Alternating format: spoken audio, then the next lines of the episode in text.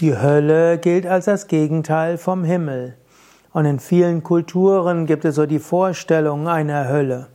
Und ich möchte hier drei verschiedene Vorstellungen von Hölle beschreiben. Die Vorstellung in man, von manchen Christen über ewige Hölle und ewiger Himmel, ewige Verdammnis. Im Christentum bis in dem Populärchristentum, vielleicht im 20. Jahrhundert, wurde, wurde oft davon gesprochen, dass es Himmel und Hölle gibt. Wenn man sich gut benimmt, kommt man in den Himmel. Wenn man sich schlecht benimmt, kommt man in die Hölle. Wenn man ein Gott wohlgefälliges Leben führt, kommt man in den Himmel. Wenn man ein Gott nicht wohlgefälliges Leben führt, kommt man in die Hölle. Wenn man aber bereut und Buße tut und an die Vergebung der Sünde glaubt, dann wird man auch von der Hölle befreit und kommt dann in den Himmel. In der katholischen Theologie gibt es dann auch noch das Konzept der verschiedenen Fegefeuer. Es gibt aber im Christentum auch noch andere Vorstellungen, die Vorstellung von ewiger Hölle findet man meines Wissens nicht in der Bibel und moderne Theologen, evangelischer wie auch katholischer Theologen, ich kenne mich etwas mehr mit der evangelischen Theologie aus, gehen eigentlich eher nicht von der ewigen Hölle aus, sondern haben andere Überlegungen für Leben nach dem Tod und was das jüngste Gericht ist. Das jüngste Gericht muss ja nicht heißen, dass alle in den Himmel oder in die Hölle kommen, sondern es könnte auch heißen, so wie so ähnlich wie heute in Gerichten es meistens ja mit einem Vergleich endet oder mit irgendwann Mediation und so weiter, dass das jüngste Gericht ein Aufrichten ist, ein Gerechtwerden vor Gott und der Welt und dass es mehr eine Versöhnung ist, statt eine Verdammnis in die Hölle. Gut, das ist ein kompliziertes und faszinierendes Thema, wie im modernen Christentum und auch schon früher eben nicht von ewiger Hölle ausgegangen wird. Zweite Vorstellung von Hölle ist Hölle, ein Aufenthaltsort, wo die Seele vorübergehend hingeht.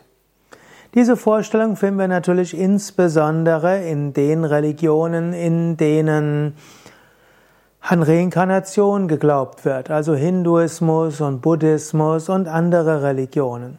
Normalerweise geht die Seele in die Astralwelten ein und bleibt dort eine Weile, bis in den nächsten physischen Körper geht.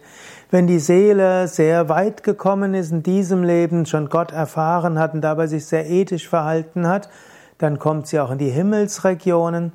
Und wenn sie sehr Schlimmes getan hat und sehr Schlechtes, dann kommt sie eine Weile in die Hölle und muss dort leiden. Aus all diesen drei Stadien kommt aber die Seele wieder zurück, nimmt einen menschlichen Körper an, entwickelt sich weiter, bis sie irgendwann aus über Himmel und Hölle und alles hinaus wächst und eins wird mit dem Unendlichen.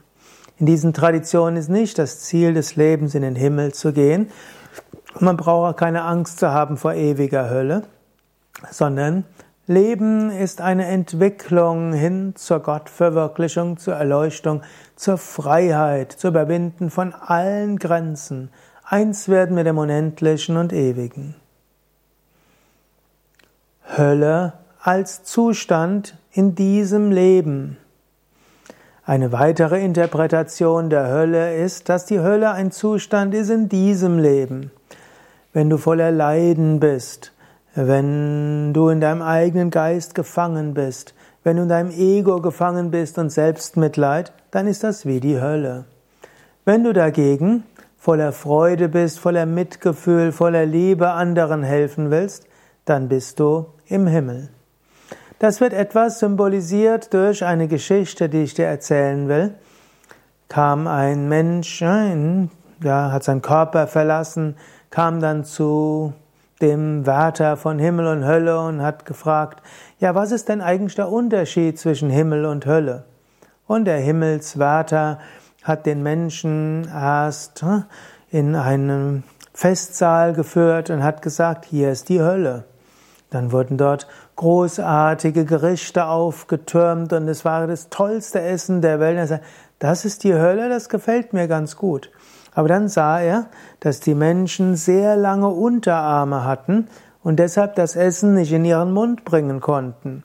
Und so haben sie das tollste Essen gehabt, konnten es aber nicht richtig essen und mussten es dann hochwerfen und dann hoffen, dass ein Teil nicht nur auf ihr Hemd und ihr Gesicht ging, sondern auch in ihren Mund. Dann gingen sie weiter und dann sagte der Himmelswärter, und hier ist der Himmel.